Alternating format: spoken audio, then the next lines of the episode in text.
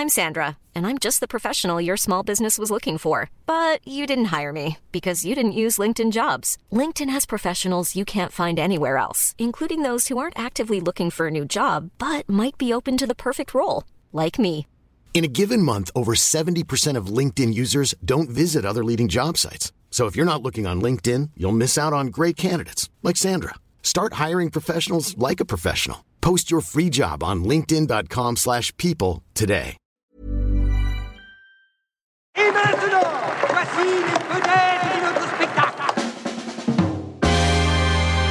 J'aimerais bien qu'on pose nos armes et qu'on discute. Bon, bah lui, il va me prendre la tête. Jack, je veux que vous me dessiniez comme une de vos françaises. Euh non, et c'est chouchou, je veux, pas la moche. Zut, rezut et rezut derrière Ah, je vois, monsieur se fout de moi. Monsieur fait d'ironie. Mais où est-ce que vous vous croyez, merde? Au cirque? Ben ça, c'est du spectacle. Ça dépasse tout ce que j'ai pu imaginer.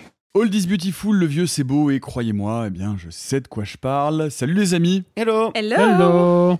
Salut Simon. Eh non, toujours Eh, pas. toujours pas. Les Euh, purs, je vous ai dit, il travaille les purs là tout de suite là, il est dans la discrétion. Écoute, on verra à la rentrée, peut-être que. Euh, bon, en tout cas, en tout cas, ça y est, cette fois-ci, c'est vraiment, genre, c'est vraiment la dernière. C'est vraiment la dernière, ouais. C'est la dernière. C'est vraiment les vacances, Nico, c'est bon, c'est. C'est beau, je vais pouvoir. C'est vrai, je vais pouvoir. Alors, On en rediscute faut qu'on en après. discute après. parce que Ah, nous, on va partir, c'est sûr. été hyper gentil quand même. Oui. Alors, Alors, avec moi sur Oppenheimer, pas sûr. Ouais. Faut qu'on en t'étais à, à ça So de prendre des Nicolas. vacances. So, So close. close. Je vous fais une blague sur les vacances si vous voulez. Vas-y. Allez. Allez. Non merde, je pensais que vous alliez dire non, donc je l'avais pas préparé. attendez, je vous- attendez, attendez, attendez. je- il faut que je vous trouve une blague, une blague sur les vacances. Attendez, je vais vous trouver une blague sur les vacances. Attendez, de- je vais vous trouver- ça, ça va être super sympa. Je vais vous trouver une blague sur les vacances. Attendez, bougez pas. Ça va être super. Une blague sur les vacances. Attendez. Ah, le mec, il meuble très bien. Voilà, hein. je- une blague sur les vacances. C'est un métier, Euh, hein. euh, Ouais, ouais. euh, euh, euh, attendez, une blague sur les vacances. Euh, quel est le comble pour un informaticien en vacances? Oh, euh, quel est le con pour un informaticien en vacances? Choper un virus? De jouer du clavier? Non, de pas réussir à se, dé- à se déconnecter. C'est l'enfer. Waouh En fait, je trouve que Ah, c'est- blagues- c'est c'est l'équivalent humoristique de l'antimatière. rien que pour ça, rien que pour ça, tu vas peut-être pas partir en vacances, Nico. Je- je- J'ai une source, les gars. J'ai une source inépuisable. C'est vraiment l'enfer. En fait, c'est ça, quand Matthew McConaughey dans Interstellar, il va dans le trou noir, il trouve cette blague. Ouais, c'est ça la, la réalité scientifique.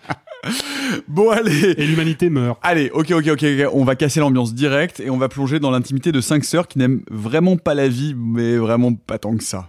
What are you doing? Not even old enough to know how bad life gets. Obviously, Doctor, you've never been a 13 year old girl.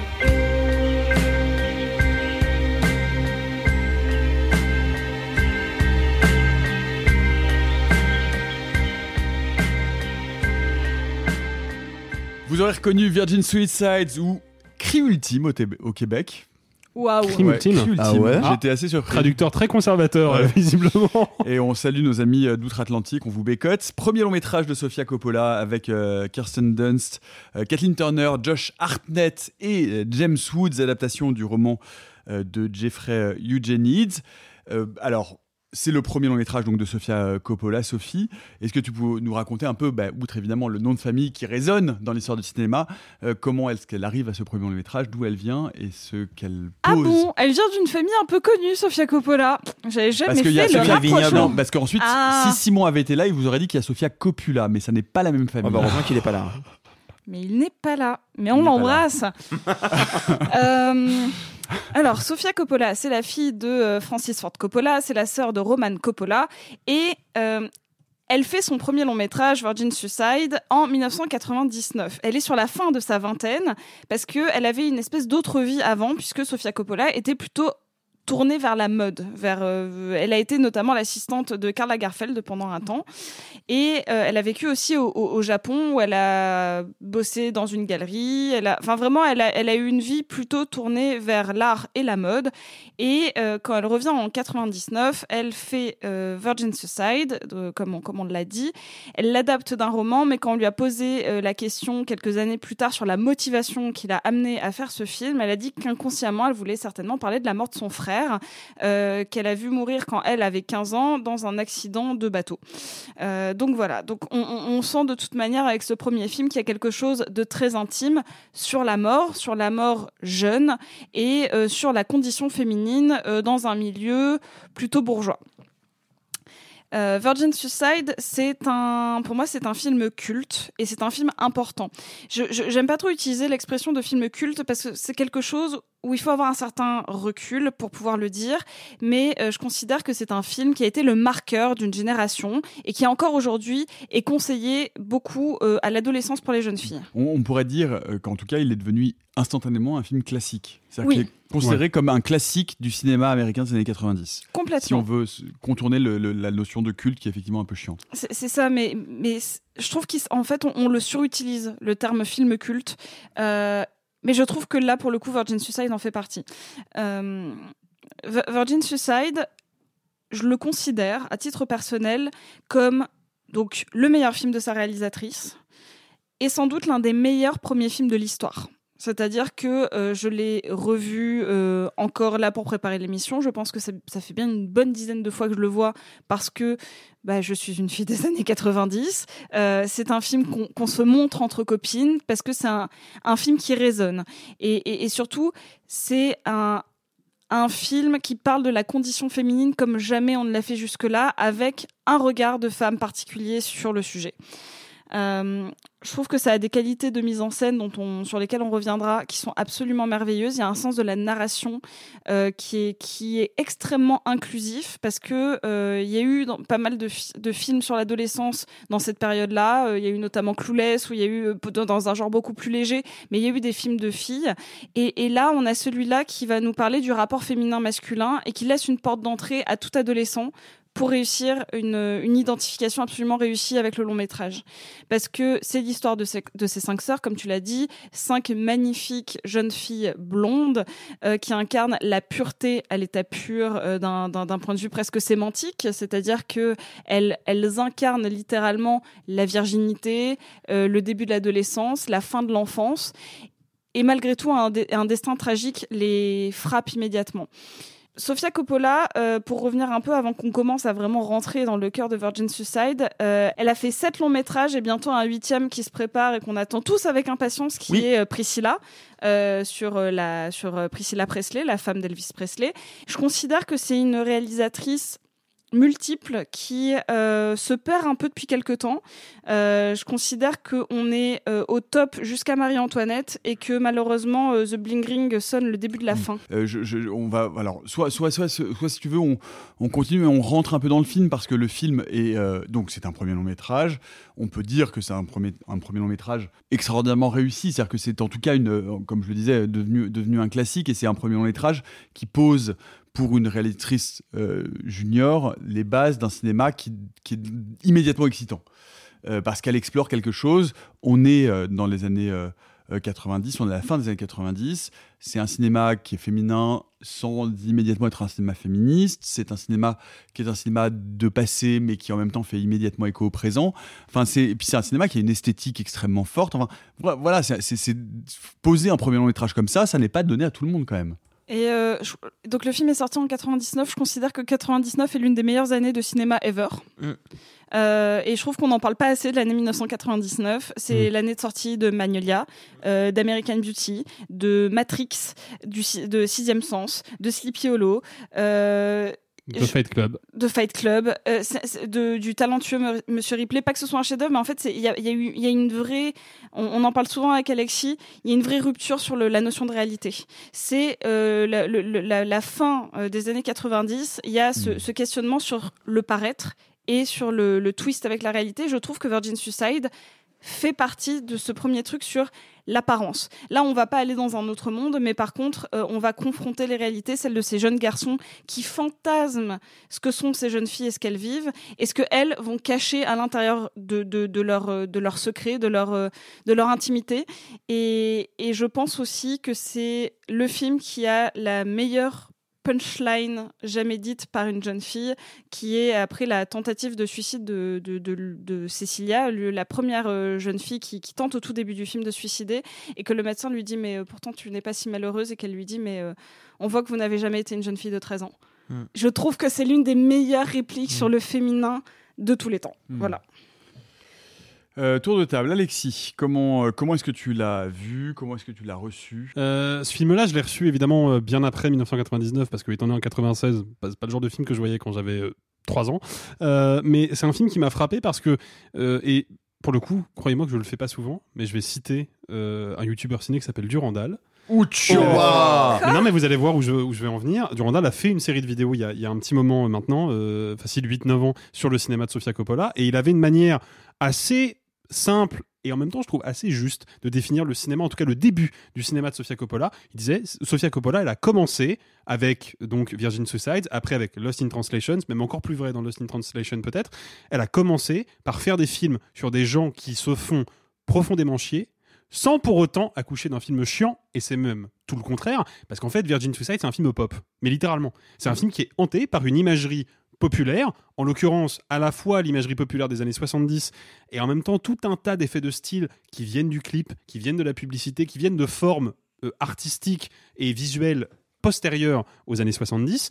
Et moi, ce qui me frappe à chaque fois que je vois le film, c'est à quel point ce film-là réussit à mettre en évidence un, mal-être profond qui est le mal-être justement d'une génération contrariée et en perte de repères, qui est la génération justement de la, de la fin même de l'après-fin de l'utopie des 60s, c'est-à-dire le moment où la jeunesse a commencé à se dire que peut-être elle pouvait exister par elle-même. Le film se déroule en 1975. Bah ouais, mais justement, il se déroule en 75, 75 étant l'année où la guerre du Vietnam prend fin, donc aux États-Unis. C'est une année où on commence à avoir d'un côté un retour en force des conservateurs, ce qui va se concrétiser en 1980 avec l'élection à la Maison-Blanche de Ronald Reagan, et puis de l'autre, on est vraiment dans bah, la décennie de l'après, la décennie où on ne peut que constater que l'utopie collective que la jeunesse a essayé de bâtir dans les années 60 s'est misérablement cassé la gueule, en grande partie parce que la guerre du Vietnam, qui aurait pu prendre fin dès la fin des années 60, notamment parce qu'il y avait des grands mouvements contestataires, ne s'est pas arrêtée. Ce qui est intéressant, c'est que Sofia Coppola va nous raconter ça par un biais détourné, puisqu'elle va nous le raconter, par le biais de jeunes femmes qui ont, je crois que la- la- l'aînée doit avoir 16 ans dans le film. Entre 13 et 16 Voilà. ouais C'est-à-dire des jeunes femmes qui sont nées à la toute fin des années 50 et qui donc n'ont pas fait partie, parce que trop jeunes, de ce mouvement populaire-là. Donc en fait, elle nous raconte. est née dans une famille traditionnaliste, Bien sûr. conservatrice. extrêmement religieuse, Religieuse. extrêmement stricte, voilà. avec des parents qui sont des professeurs. Donc il y a vraiment l'idée de, bah voilà, de, de jeunes filles qui sont nées trop tard pour connaître l'utopie et pour avoir une chance de s'en sortir et qui en plus sont nées dans un cadre extrêmement rigoriste et qui, par contre, sont quand même suffisamment vieilles pour comprendre que ce mode de vie-là, c'est pas le bon, qu'il y a quelque chose qui cloche, que c'est pas comme ça qu'elles se construiront un avenir. Et donc en fait, bah, ces jeunes filles désabusées vont en venir à se suicider parce que bah, finalement, c'est la seule décision qui leur reste. Et ma- malgré cette noirceur-là, le film est extrêmement bucolique, extrêmement chaleureux, extrêmement chatoyant. Et moi, je suis toujours impressionné, par exemple, par la bande originale de R. Ah, Pour bien sûr. moi, la Alors, bande originale, en elle parler, traduit vraiment ça. On en reparlera en parler, plus en bah détail après, mais On en parlera elle plus en traduit détail ça, en fait. C'est-à-dire que c'est une bande originale qu'on peut écouter le dimanche après-midi quand il fait beau pour se reposer, alors que c'est une bande originale qui habite un film extrêmement triste. Et c'est surtout une bande originale qui va reprendre des paroles du film et qui va inclure les paroles du film Ouais. dans sa musicalité. Et Bien ça, sûr. je dis, je, je pense que c'est quelque chose. Bon, on reparlera de la bande originale ou on en parle maintenant si vous voulez. Mais le Moi, fait que, en le, le- le fait que, le, que les morceaux de R reprennent des extraits de films, ce qui avait été fait, hein, c'est pas la première fois que ça se passe, mais d'un seul coup, la, sono- la, la- la- la- la sonorité des voix, la mélancolie de la narration, et peut-être qu'on peut partir là-dessus parce que c'est un film qui va vous parler et qui va parler globalement de ces cinq jeunes filles, mais c'est un film dont la narration est masculine. C'est un film avec une voix off à la première personne. Oui. Et qui va raconter l'histoire de l'extérieur de ces cinq jeunes filles. Et, et, euh, et je sais pas, là aussi, il y a quelque chose qui marque et qui ancre le film dans un dispositif de mise en scène et de narration qui constitue, à mon sens, vraiment son épine dorsale, particulièrement parce que ça reste un regard masculin et une incompréhension sur ce qui va se passer, Sophie. A lot can happen in three years, like a chatbot may be your new best friend. But what won't change? Needing health insurance. United Healthcare Tri Term Medical Plans, underwritten by Golden Rule Insurance Company, offer flexible, budget friendly coverage that lasts nearly three years in some states. Learn more at uh1.com. There's never been a faster or easier way to start your weight loss journey than with PlushCare.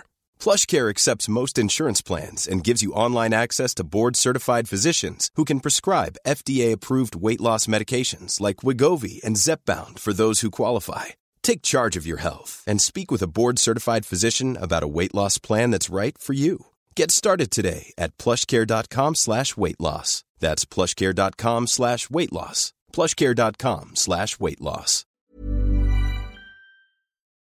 Oui, bah c'est ce, que, c'est ce que je disais un petit peu, c'est que c'est- très original euh, d'avoir, pour le coup, un female gaze raconté d'un point de vue masculin qui met un male gaze sur des femmes. C'est vraiment une... euh, c'est- pour ça que le film, je, je le trouve extrêmement... Réalisé par une femme. Oui, c'est c'est pour ça. En fait, le film male gaze du film, c'est euh, celui de Sofia Coppola, qui filme des garçons qui regardent des filles. Donc on a une espèce de... euh, euh, c'est comme si elle, elle mettait dans leur esprit déjà de base que eux ne pouvaient pas comprendre parce qu'elle elle le sait parce qu'elle elle comprend les personnages féminins. Et donc du coup ça crée une subtilité très particulière euh, parce qu'il y, a- plein de points de vue. Et, je voudrais revenir un peu sur ce qu'Alexis a, parlé en termes de notions clipesques. Euh, ça reprend beaucoup de, de codes du teenage movie euh, notamment sur tout autour du personnage de True Fontaine, oui euh, l'acteur Josh Hartnett. euh, notamment donc tout- toute la partie avec Josh Arnett, il y a une caractérisation comme nous on nous présentait les garçons dans les teenage movies pour filles. Il y a quelque chose où on a de l'iconisation féminine, mais techniquement du point de vue de garçon, parce que eux racontent comment les filles fantasmaient ce mec-là. Et, et donc, euh, je, je trouve que ça raconte. euh, du coup, je pense que c'est l'un des films les plus intelligents sur l'adolescence. C'est pas pour rien euh, que il y a, il y a un film beaucoup plus récent qui est Mustang qui s'inspire énormément de sa construction et qui l'a poussé d'un point de vue politique. Parce que il y a rien de, de plus euh, de plus beau que de montrer euh, le, le tourment adolescent qui est cette espèce de boîte que plus personne. c'est- En fait, l'adolescence et ce que raconte Sofia Coppola, c'est que c'est une période que personne ne peut comprendre à part une adolescente. Personne. On peut. le- L'adolescente est un fantasme. Il est un fantasme sexuel, il est un fantasme psychologique, il est un fantasme philosophique. Sauf que même en tant que femme, une fois qu'on a passé l'adolescence, il devient un fantasme pour nous. Et- et ça, le fait qu'elle arrive à le faire via une multitude de regards, y compris le sien, qui ne se filme clairement pas elle-même, hein, parce que Sofia Coppola ne- n'est pas et n'a pas eu la jeunesse d'aucune de ces jeunes filles.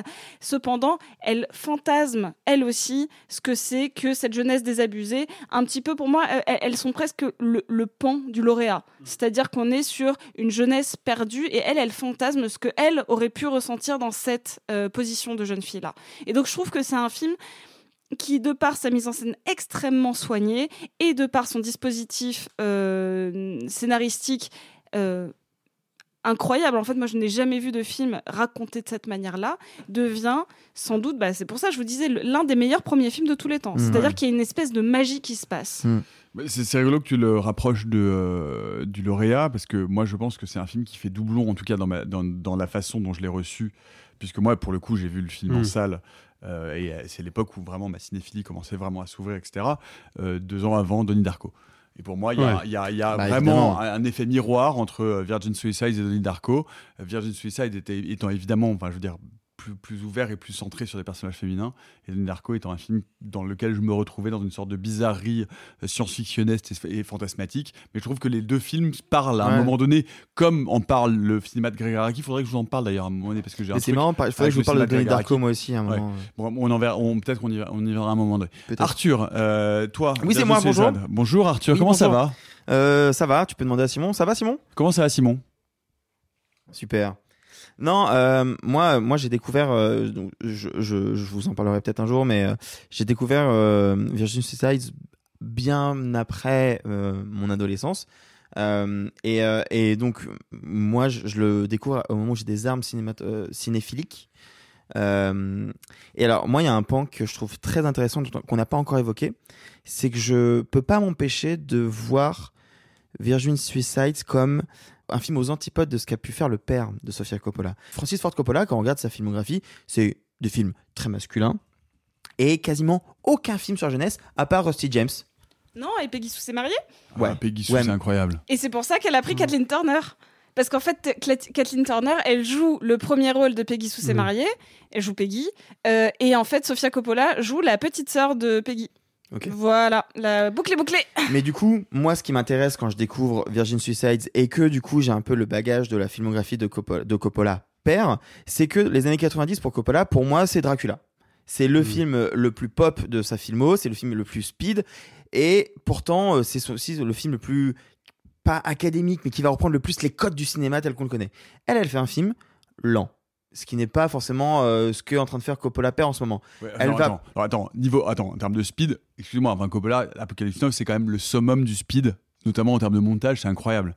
Ouais, je suis pas Non, mais sûr, si, bon, mais. bref, euh. Bah, bon, après, il y a- y, même Twixt hein, aussi, euh, qui est be- beaucoup plus tard. Oui, mais qui est bien très plus tard, tu vois. Oui, oui, oui. Non, mais je rebondis. En hein. fait- je relance la conversation. En fait- Désolée. En fait, moi, mon point de vue, mais dites-moi si je me trompe, mais je peux pas m'empêcher de voir un film en réaction à. Et de- elle a essayé de faire un film qui s'éloigne un peu de ce qu'a pu faire son père dans ses thèmes. C'est-à-dire que Francis Ford Coppola a rarement fait des films qui racontent ce que vivent des femmes de l'intérieur et elle, elle peut le faire en étant qu'une femme. Qui s'intéresse à ce point à la jeunesse de cette manière-là, avec une BO aussi pop. Euh, Enfin, on. Enfin. Je suis désolée, en fait, comme Peggy Sue s'est mariée, ça parle justement de la. Oui, mais c'est un film Je- rupture. Non, non, mais Vi- Virgin Suicide Non, est mais un film en totale rupture avec l'héritage de son père, tu vois. Tu, tu- je- quand tu... Alors.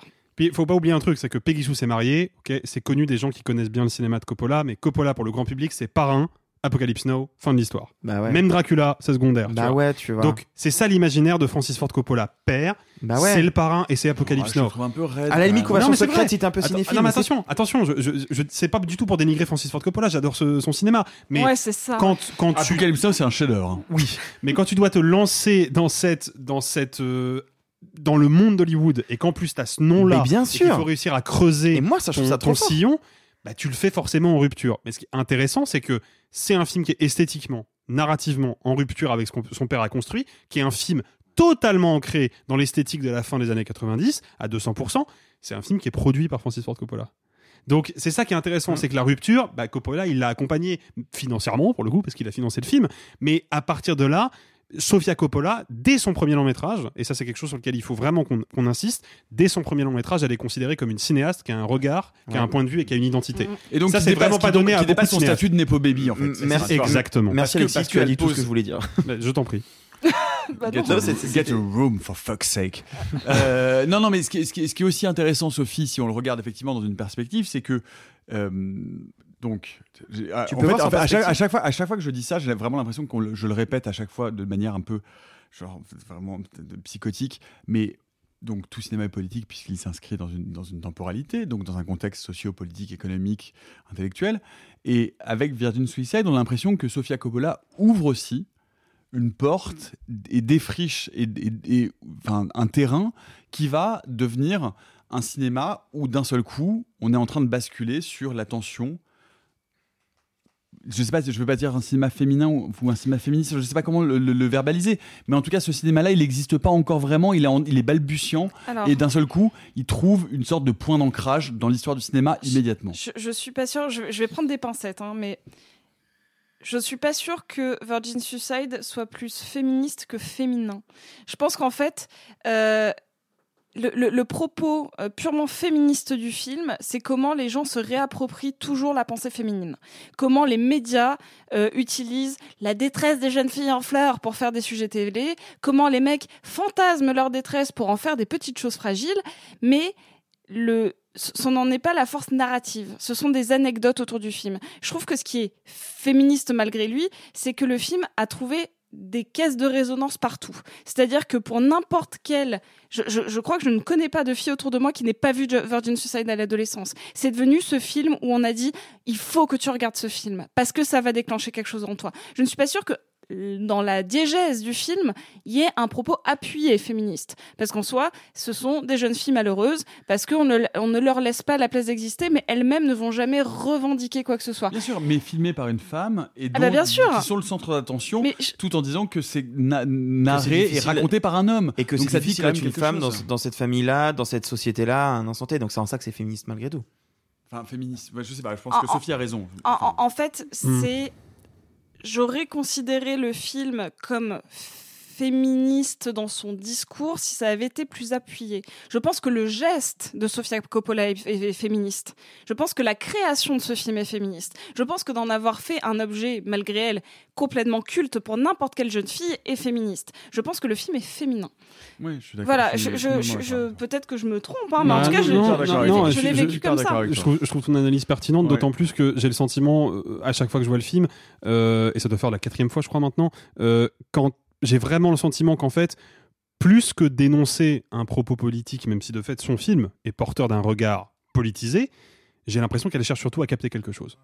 Parce qu'elle a, a un dispositif de base qui est tout à fait limpide, et pourtant qui est déjà un peu bizarre. Cinq filles décident de mettre fin à leur jour, cinq filles de la même famille, cinq sœurs. Et ben, à partir de ce dispositif-là, elle va essayer de capter quelque chose, et en l'occurrence de capter le mystère de ces, euh, de ces filles-là. Et c'est là où le- les personnages masculins sont hyper importants. Déjà parce que le fait que le film est un point de vue masculin sur le féminin le rend universel. Je parle vraiment en termes d'accessibilité. Parce que quand tu es une jeune femme, évidemment, tu vas te reconnaître dans, le- dans les personnages des Sœurs Lisbonne, surtout qu'elles sont un peu différentes, elles ont chacune leur particularité, chacune leur caractère. Donc je pense qu'à peu près toutes les jeunes filles peuvent se reconnaître au moins en partie dans une des sœurs. Quand tu es un garçon, le film est raconté de ton point de vue à toi.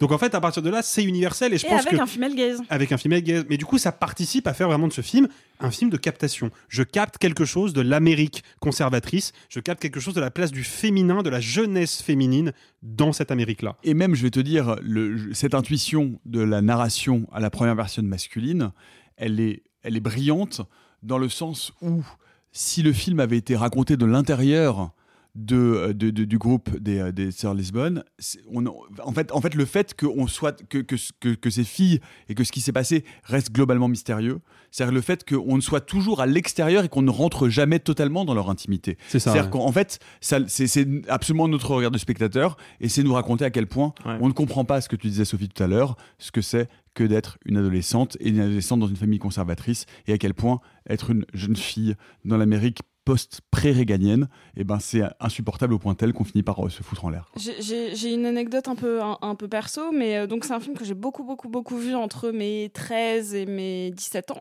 Puis après, j'ai- j'ai mis longtemps à le revoir parce qu'il y a des films comme ça qu'on laisse un peu dans une boîte dans sa, dans sa, dans sa vie et qu'on se dit, bah, il faut que je découvre autre chose et on n'a pas tout le temps le temps de revoir plein de fois le même film. Quand je l'ai revu la première fois, je suis, oh, c'est vrai que c'est du point de vue masculin. C'est un détail que j'avais oublié du film parce que moi je me sentais tellement proche en tant que fille d'elle que j'avais oublié que c'était raconté à une, par, par une voix off masculine. Parce que je n'avais pas besoin de, de leur, de leur point de vue à eux pour moi m'identifier à 100% et pour les comprendre sans qu'on rentre euh, dans leur conscience. Et, et je trouve que c'est ça la force du film parce que euh, tous- tous les garçons à qui j'en ai parlé se souviennent du point de vue masculin. Mmh, les filles, c'est pas notre, Mmh. c'est pas notre principal. Nous, on sait, on sait leur mal-être. Mmh. On le sait. On l'a vécu. Non, Pas, pas à ce point, hein, mais on a toutes eu cette phrase, encore une fois, que j'ai citée qui est pas innocente. Ça se voit que vous n'avez jamais été une adolescente de 13 ans. Hmm. Vous n'avez jamais été objectifiée, vous n'avez jamais euh, euh, reçu euh, toutes ces décharges parentales, sociétales, qui te disent d'être exactement comme ça. Et bah, notamment, il y a une, pareil, il y a un- une, une anecdote. En fait, le film est tellement composé de détails parfaits quand on dit elles vont choisir des tissus pour faire leur robe pour le bal. Et finalement, elles ont toutes la même. Alors que techniquement, elles ont des personnalités complètement différentes. Mais elles, ont, elles étaient tellement matrixées à être des poupées qu'elles choisissent tout un tissu à fleurs. Je trouve ça incroyable. C'est- amusant ce que tu dis, et je te donne la parole à Arthur tout de suite, c'est que euh, donc moi, ça, ça fait un, ça fait un bail que j'ai pas revu le film, je l'ai vu plusieurs fois, mais ça fait effectivement assez longtemps que je l'ai pas revu.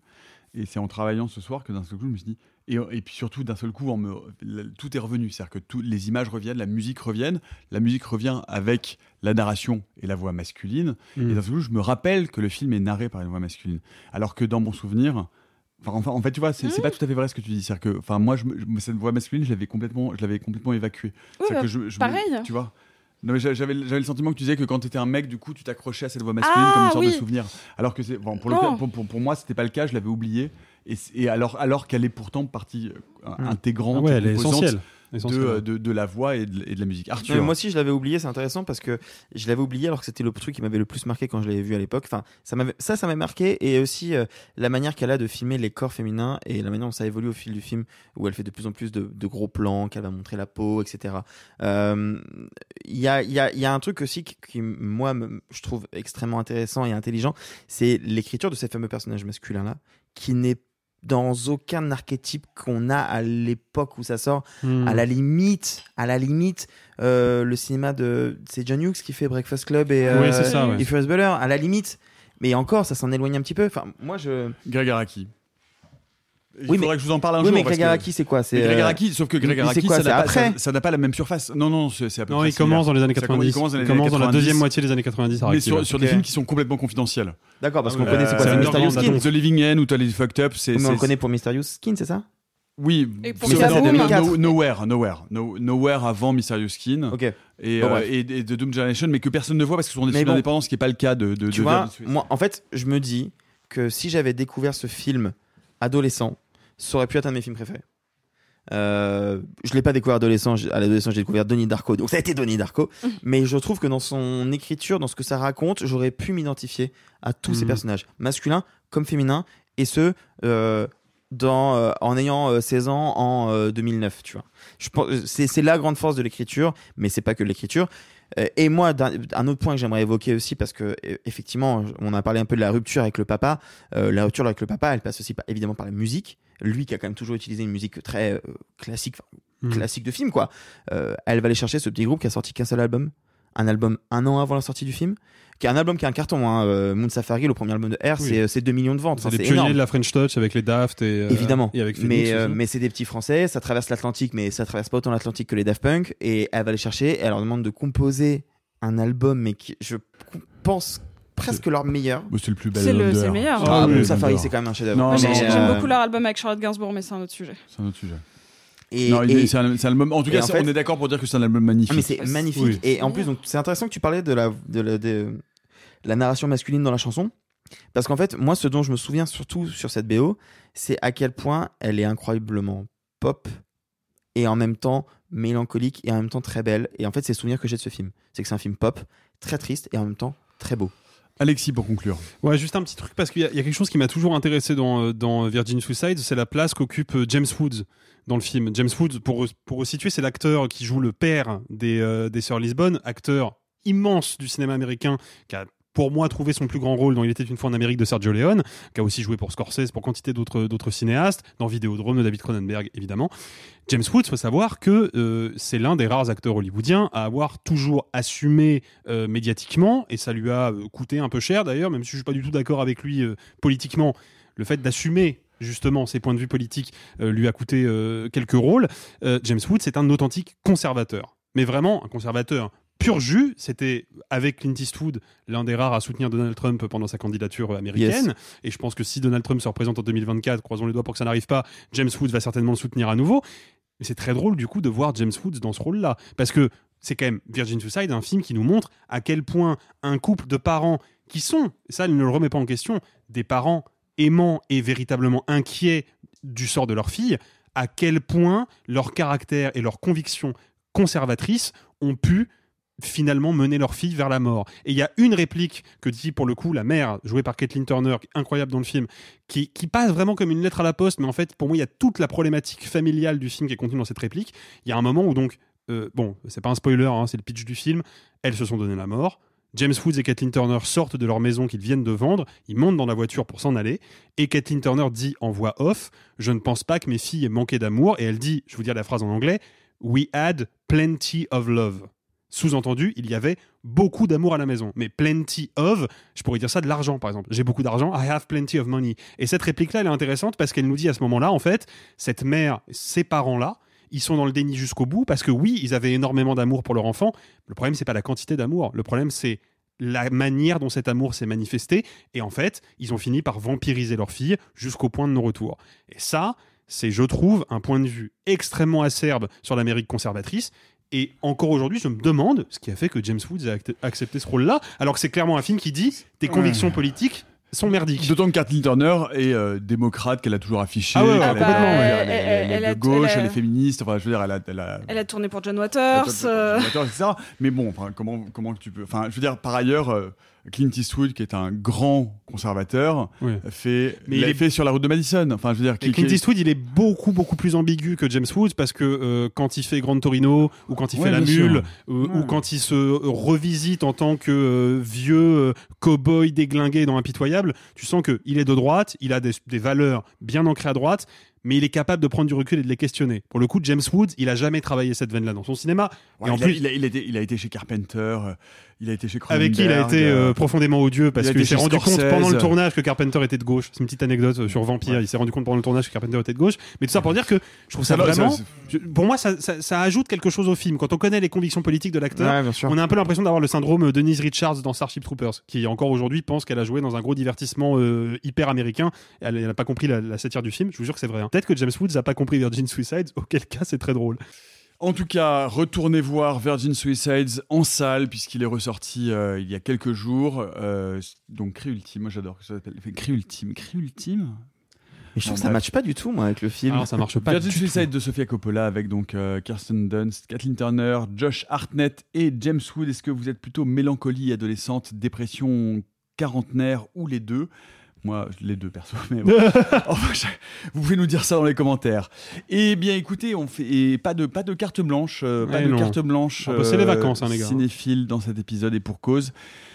Parce que bien notre, nos cinéphilies, nous allons les explorer tout au long de l'été, euh, nos cinéphilies euh, respectives et individuelles, et nos premières fois. On vous en a parlé, si vous avez écouté les épisodes précédents, vous êtes peut-être déjà au courant. Euh, à partir de mercredi prochain, eh bien, ce sera la série de l'été jusqu'à la fin du mois d'août. Une série de l'été sur les toutes premières fois, plein de fois où on va vous raconter eh bien les premières fois que nous avons pu avoir dans notre rapport au cinéma, des premières fois complexes, fortes, puissantes, différentes, drôles, euh, intellectuelles, bref. Et puis, euh, et puis, on vous en a par ailleurs, je vous renvoie à l'épisode de vendredi, euh, dit quelques mots, avec ce petit bonus, ce petit bonus pas vu, pas pris, le jeu de l'été de la honte. Si vous voulez savoir exactement de quoi il en retourne, je vous renvoie à l'épisode de vendredi sur les sorties de la semaine. C'est à la fin, vous avez même un petit teaser. Teaser. Teaser, voilà, c'est bien dit là. Un petit Teaser. aperçu en fait Oui. en japonais. Donc on se retrouve, bah, et- et bah, on se retrouve bah, désormais tous les mercredis matins jusqu'à la fin août. Nous, on se retrouve pour une nouvelle saison et pour la deuxième saison de Réaliser sans trucage, ce sera le premier vendredi de septembre pour cette, euh, bah, cette deuxième saison parce que ce sera une vraie deuxième saison complète.